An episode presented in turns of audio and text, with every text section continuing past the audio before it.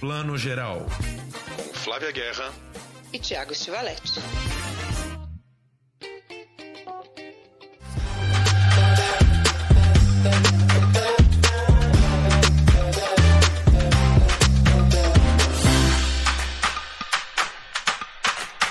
Bem-vindos a mais um Plano Geral, Sessão Vitrine.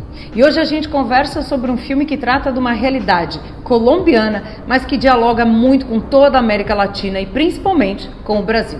Antes de falar mais dele, eu apresento os dois convidados especiais aqui hoje. Um deles é o diretor, Nicolás Rincon Gilles, que com tantas almas assina sua primeira ficção. O filme, aliás, é uma coprodução entre Colômbia, Bélgica, França e Brasil. E está fazendo uma bela carreira. Já fez uma bela carreira em festivais internacionais e agora faz uma bela carreira nos cinemas e está chegando às salas brasileiras. E a gente, claro, vai ter aqui hoje também o Rafael Urban, que é coprodutor, o coprodutor brasileiro do filme. Eu lembro também que o Tantas Almas é o novo filme, o segundo filme da sessão Vitrine 2022. E chega aos cinemas, como eu falei, no dia 26 de maio, com ingressos a preços reduzidos, o que é super importante. E a gente quer sempre estimular que a gente vá cada vez mais aos cinemas. E entre em cartaz nas cidades de Aracaju, Camboriú, Belo Horizonte, Brasília, Fortaleza, Goiânia, Maceió, Manaus, Palmas, Porto Alegre, Recife, Rio de Janeiro, Salvador e São Paulo. É uma bela lista de cidades, é o Brasil todo praticamente. Estamos muito felizes hoje, mas antes de chamar os convidados, eu chamo meu parceiro de sempre, Tiago Estivaletti. Bem-vindo, Tiago. Bom dia, boa tarde, boa noite para você. Oi, Flavinha. Oi para todo mundo. Pois é um prazer estar aqui fazendo a nossa edição, a nossa segunda sessão especial aqui Vitrine, né? Uma edição especial para falar desses filmes que a gente gosta tanto. E como a Flavinha já adiantou, o Tantas Almas é esse filme colombiano que se passa em 2003, né, numa época de atuação aí das Autodefesas Unidas da Colômbia, né, uma organização paramilitar de extrema direita, a gente vai entender um pouco mais, mas é, não é uma história política, é uma história que fala das pequenas vidas desse pescador, o José, que atravessa o rio Madalena, que é o maior da Colômbia, em busca dos corpos dos seus dois filhos que foram assassinados pelos paramilitares. E a gente vai acompanhar ao longo de duas horas essa busca incessante do José para encontrar os corpos dos dois filhos. Então, queríamos dar oi primeiro para vocês, Nicolás e Rafael Urbano, muito bem-vindos. Buenos días, estoy muy muy contento de por fin mostrar la película en Brasil. Para mí es cierto que hay muchas afinidades eh, con las problemáticas y sobre todo con, con, las afinidades de nuestros pueblos, la manera en que resistimos frente a esas violencias que nos caen encima y, que intentan aplastarnos. Entonces estoy muy muy contento de por fin mostrar tantas almas en el Brasil con, com toda com muita expectativa. Bom dia, boa tarde, boa noite. Também uma alegria imensa da nossa parte ver o filme Tantas Almas, dirigido pelo Nicolás no Brasil. É, ser muito bonito poder exibir em tantas cidades, uma oportunidade muito que deixa a gente muito feliz junto com a Vitrine Filmes. Que legal. Antes da primeira pergunta, queria só, a gente adora fazer essas sessões especiais da Vitrine, porque é um podcast bastante internacional. Eu estou em São Paulo, Flávia está em Portugal, é, o Nicolás está na Bélgica, é isso? Bruxelas, sim. Bruxelas. E Rafael? Eu estou em Salvador. a gente nunca fez podcasts tão internacionais, né, Flávia? Tá muito chique esse podcast, é o circuito internacional mesmo. O Nicolás, eu queria começar perguntando para você, estendendo aqui o já que eu falei no começo, que é essa questão universal do filme, né? Ao mesmo tempo em que você conta uma história que é tão específica, né? Um, um povoado, um pueblo né? E os pequenos pueblos ali ao longo do Rio Madalena, que é belíssimo, aliás, é lindíssimo vê-lo na tela, fala dessa questão da dor, do luto, né? De, de, encontrar os seus entes queridos, né? Os seus mortos. A América Latina tem essa questão tão forte ainda com os mortos da ditadura, né? A gente sai também do período de pandemia de Covid, em que a gente ficou tão longe dos queridos. Então, seu filme ele bate na gente de várias formas. Queria que você falasse um pouco disso, assim, dessa peculiaridade da Colômbia, mas também essa universalidade da história. Sí, es, es una temática que, que está en todas partes de América Latina, ¿no? Eh, las historias de los desaparecidos son desde hace 50, 60 años y lo que vivimos es que como los seres queridos se desaparecen, no saben, no se sabe nunca dónde están y es imposible hacer el duelo. Entonces uno no sabe si realmente murieron, los asesinaron o tal vez hicieron otras vidas. y las familias quedan en un limbo horrible porque no logran reconstruirse después de, ese, de esa desaparición. Es algo muy doloroso que, que, muy pocas veces se entiende desde el lado sensible, se entiende de manera política, pero, pero mi gran pregunta y la gran pregunta de tantas más es cómo desde el cotidiano de, de alguien puede tratar o no de reconstruirse a pesar de esa gran pérdida, cómo, cómo se hace frente a ese duelo imposible que es la desaparición de alguien querido y la necesidad también que se tiene de cerrar un ciclo para lograr eh, salir adelante. Y me parece importante como buscarlo en la cotidianidad, no es un tema político porque eso lo conocemos ya muy bien desde hace tiempos, pero realmente cómo se confronta un padre, además, porque estas temáticas están muy ligadas a las mujeres. Las mujeres en América Latina son las primeras en buscar. Tenemos figuras como las Madres de Mayo en Argentina, eh, pero yo quería indagar por, la, por, la, por el padre, por la figura masculina en ese duelo. Entonces son dos cosas que se juntan. Es una antígona eh, masculina. ¡Yo! Dionisio, Rafael, Carmen. Lo llevaron, lo llevaron.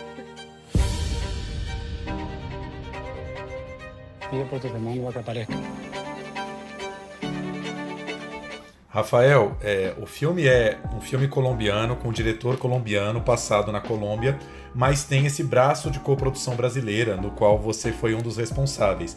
Eu acho que as pessoas, quando veem um filme latino como esse, e a gente fala tem coprodução brasileira, elas nunca entendem muito bem qual é o trabalho, por onde o Brasil entra. Explica um pouquinho pra gente qual foi o seu trabalho. É, eu acho que primeiro tem uma, uma questão que o Nicolás estava trazendo na fala dele, que né, em espanhol duelo, que, que é luto, né? que é algo que nossos países compartilham, né? A, a, violência atravessa a história dos nossos países, né? Do Brasil e da Colômbia. Então, ainda que seja uma história fincada e filmada na Colômbia, né? Ela se conecta com o Brasil tragicamente, né? Coincidentemente, tragicamente pela violência. É, quando a gente pensa em coprodução, é, a, a, o Brasil é um coprodutor minoritário nesse filme, né? Então significa que a Colômbia é o coprodutor principal, então o diretor é colombiano, né? A maior parte da equipe técnica é colombiana. Mas é, quando a gente diz que o Brasil é coprodutor, significa que tem investimento brasileiro, né? Então tem investimento é, público brasileiro no filme.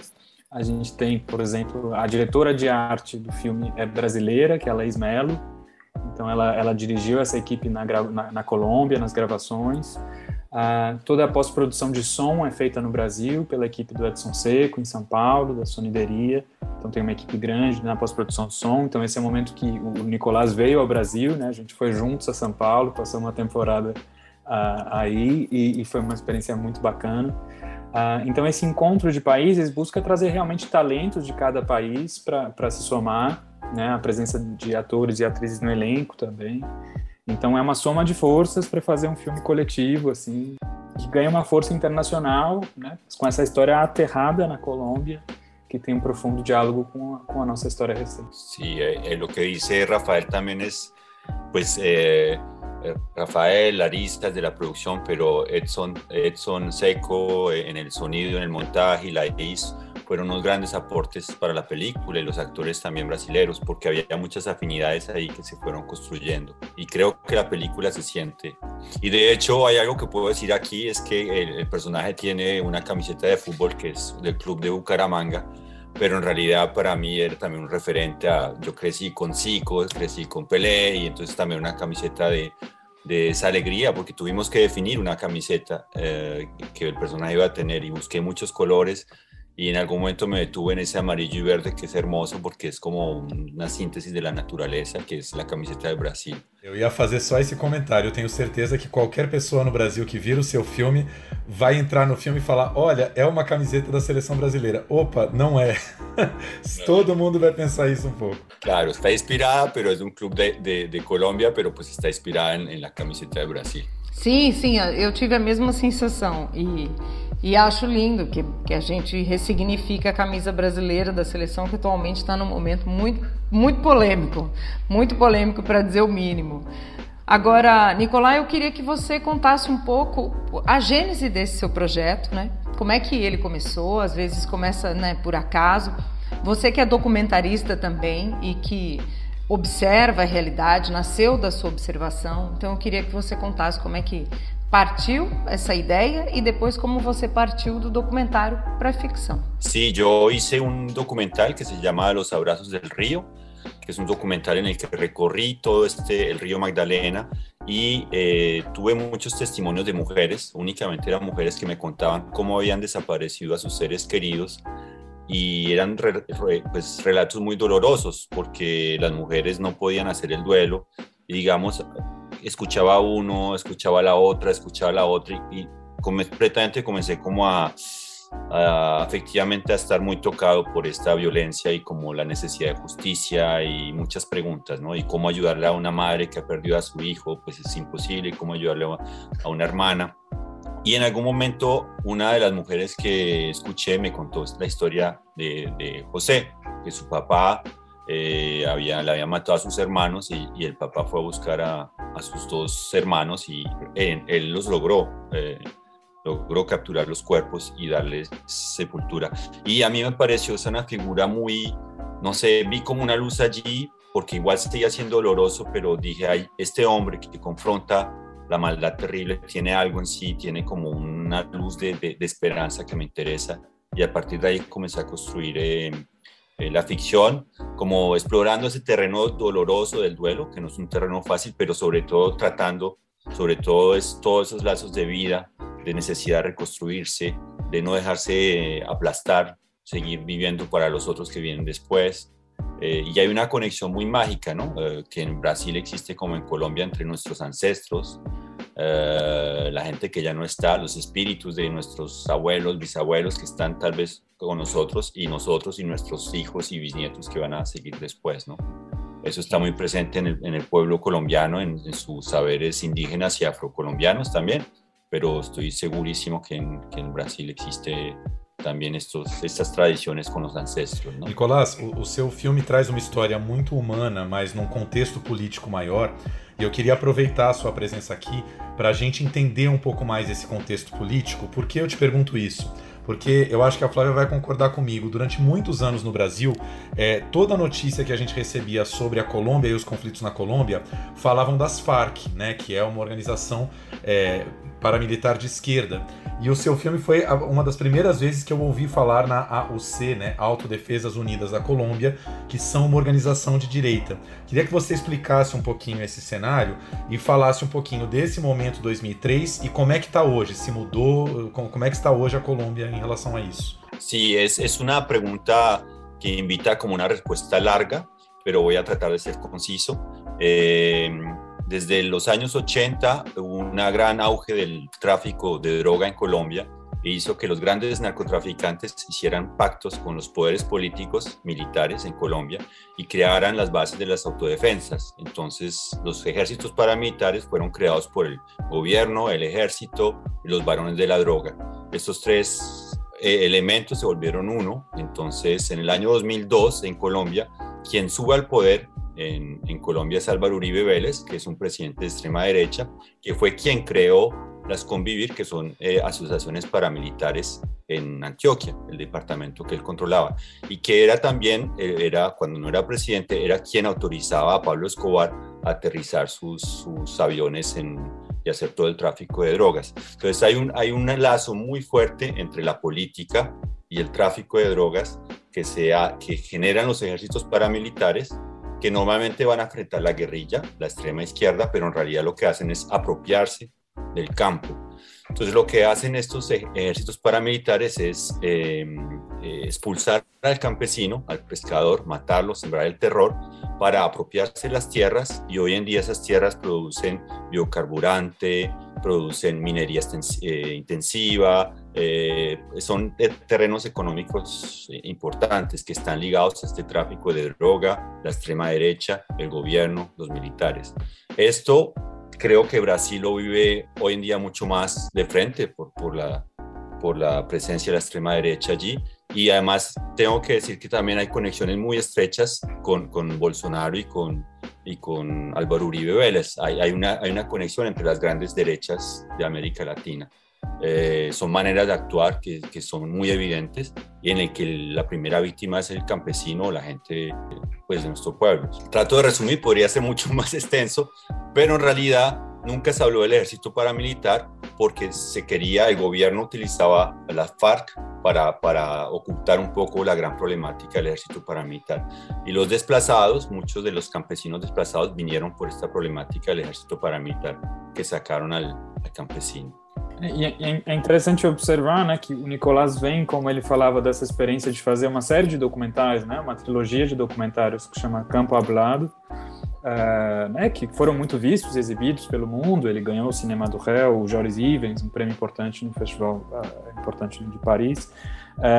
E nesses filmes ele fala, né, mostra como a, talvez a, a, essa, essa memória e essa fabulação dessas pessoas, dessa população colombiana foi afetada pela violência. Né? Então, como a gente passa a criar, recontar as nossas histórias a partir da maneira como a violência afeta as nossas vidas e trajetórias.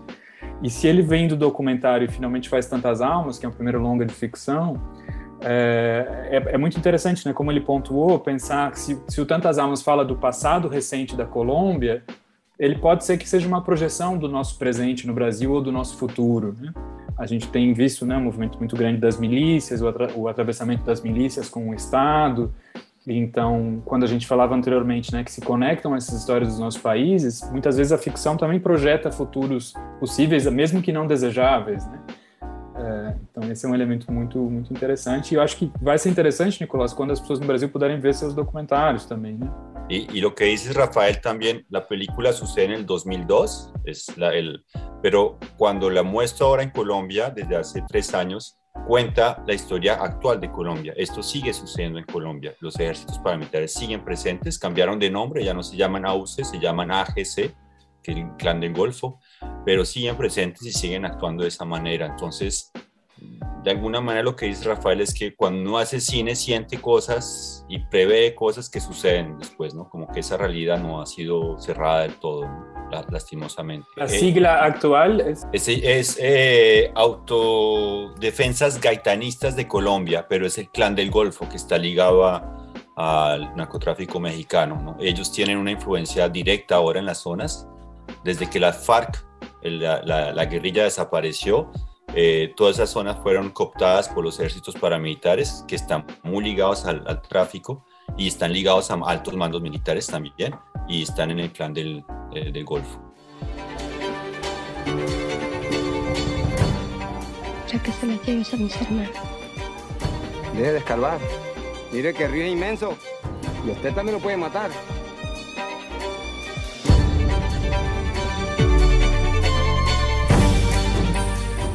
América Latina realmente não é para principiantes. Nicolás, eu queria que você contasse um pouco para a gente como é que foi sua relação com o elenco, como que você chegou nos seus atores que não são atores profissionais, entre aspas aqui, mas são atores, como você chegou no seu José, né? E, e como é que é também, isso é uma curiosidade nossa, essa relação deles, dessas pessoas, desses pueblos, para poder ter a liberdade de fazer um filme sobre isso, né? Então, duas perguntas aqui.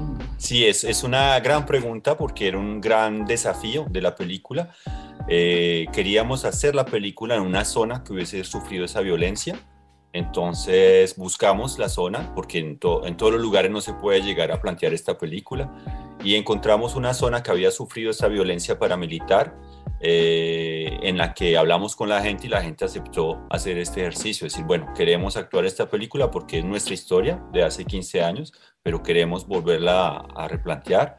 Cuando supimos que la, que la región eh, aceptaba la película, comenzamos a buscar los actores en la zona. Eh, José es Arley, es un pescador en la vida real y la mayoría de las personas que, que vemos allí es gente que, que, pesca, que cultiva, es gente de actores naturales de, la zona. Eh, y con ellos trabajamos, comenzamos como a vincular, teníamos un guion, pero comenzamos a vincularlos y entonces veíamos que esta persona se parecía un poco a este rol, entonces cambiamos un poco el rol, cambiábamos los diálogos, como que hicimos muchas repeticiones para que poco a poco la película se vuelva algo muy orgánico con la gente que participa en ella. Eh, y eh, hay una, por ejemplo, algo muy, muy clave era eh, los jóvenes que actúan de ejército paramilitar, por ejemplo, era, era algo complicado porque decíamos, ¿cómo vamos a hacer que los jóvenes actúen como sus victimarios Y en algún momento como que abrimos eso y se volvió como un ejercicio catártico, ¿no? Como decir, ok, vamos a volver a contar cómo esto sucedió. Por ejemplo, en la película hay una escena al principio en el puente, un puente en que hace una redada.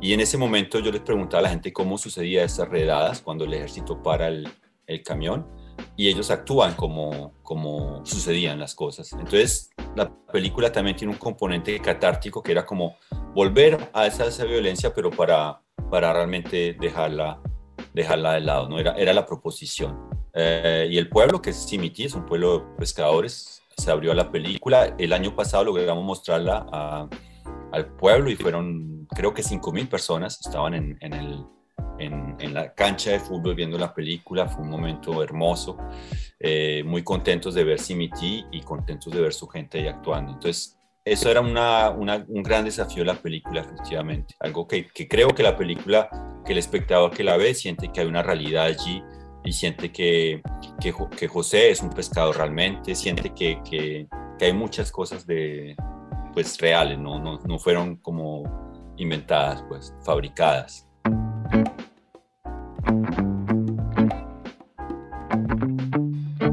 Como é que foi a participação dos atores brasileiros? Né? A gente tem a participação de dois atores brasileiros nas filmagens, o JB Oliveira e, em particular, a Ana Paula Leão, que está numa cena marcante do, do filme. Né? Então, queria que você contasse um pouquinho como foi a participação deles. Sí, de Ana voy a hablar sobre todo que, que se ve... Eh, Ana es la, es la esposa de José, es la mujer de José, pero Ana no está en la película. Ella, ella desaparece y la película empieza y necesitamos, como necesitamos un amor de José, necesitamos como una fuerza positiva de José en la película. Entonces era una, era una figura muy importante, pero que íbamos a ver una o dos veces, pero tenía que marcar al público. Y Ana tiene una calidez impresionante, ella aparece en dos o tres planos, pero es, es la mujer de José, viene a reconfortarlo, viene a hacerle masajes, viene a alimentarlo. Y, y era para mí clave eh, este personaje, hay alguien además que aceptase tener un rol que se dice secundario, pero que es esencial, ¿no? Los grandes roles secundarios son, son importantes. Y Ana entró allí y, y creo que marca un momento importante de la película, porque como en el agotamiento de José su búsqueda, ella llega y como que le da el último envión para que tenga alientos y siga su, su búsqueda, ¿no? Desde, desde el sueño. Y Joao también eh, participó en la película eh, de una manera muy especial, pero por, por términos de, de edición, la película hace, son dos horas y 17 y en algún momento tuvimos que sacrificar algunos momentos, entonces tuvimos que, que sacarlo, pero él, él, hacía parte como el círculo familiar de, de, José también. Y para mí fue muy bonito también poder trabajar con, con actores eh, brasileños que venían desde Sao Paulo, venían desde muy lejos al campo colombiano, actuar con la gente y estar en, en interacción con los, con los actores naturales.